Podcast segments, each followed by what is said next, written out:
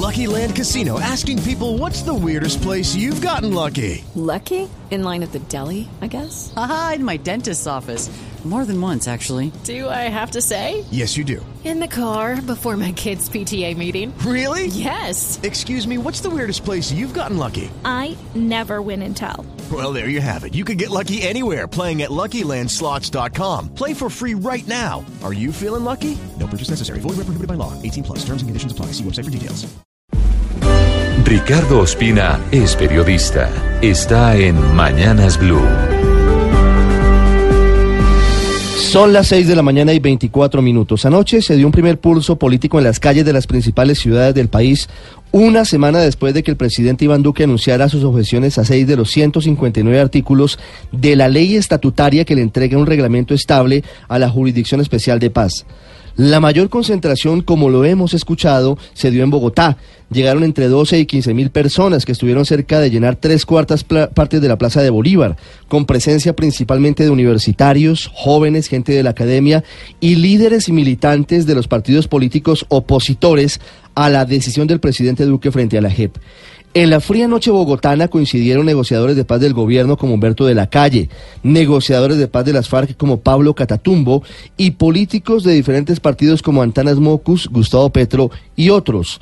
El mensaje fue claro, apoyo a la JEP, rechazo a las objeciones presidenciales, respeto por la separación de poderes y una iluminación simbólica con velas y linternas de los teléfonos celulares a la fachada del Capitolio, para que, según los manifestantes, los congresistas no apoyen los cambios que plantea el gobierno a la justicia transicional.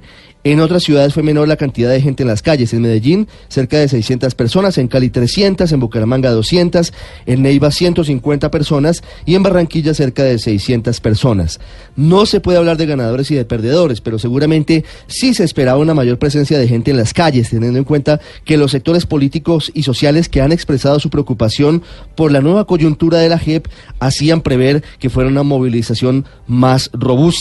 Desde el gobierno, antes de la marcha, la vicepresidenta Marta Lucía Ramírez había defendido las objeciones a la JEP, había dicho que este asunto no podía convertirse en un pulso político y denunció que el objetivo secreto de los manifestantes era, según ella, poner contra la pared al presidente Duque. Mientras esto sucede en el plano político, en lo judicial cada vez está más cerca la expulsión del sanguinario Hernán Darío Velázquez alias el Paisa de la Jurisdicción Especial de Paz, luego de que ayer dejara de nuevo con los crespos hechos a los magistrados que lo han citado dos veces para que aparezca y hable sobre los centenares de secuestros en los que está involucrado. El Paisa, el mismo del secuestro de los diputados del Valle, el de la masacre de la familia Turbay-Cote, el del secuestro en Torres de Miraflores en Neiva, el de tantos horrores en la guerra desde que fue lugarteniente de Pablo Escobar, hoy mira con desdén a la JEP, está a un paso de ser prófugo de la justicia y si bien todo es un asunto meramente formal, en cuestión de pocas semanas podría ser el primer expulsado de la jurisdicción.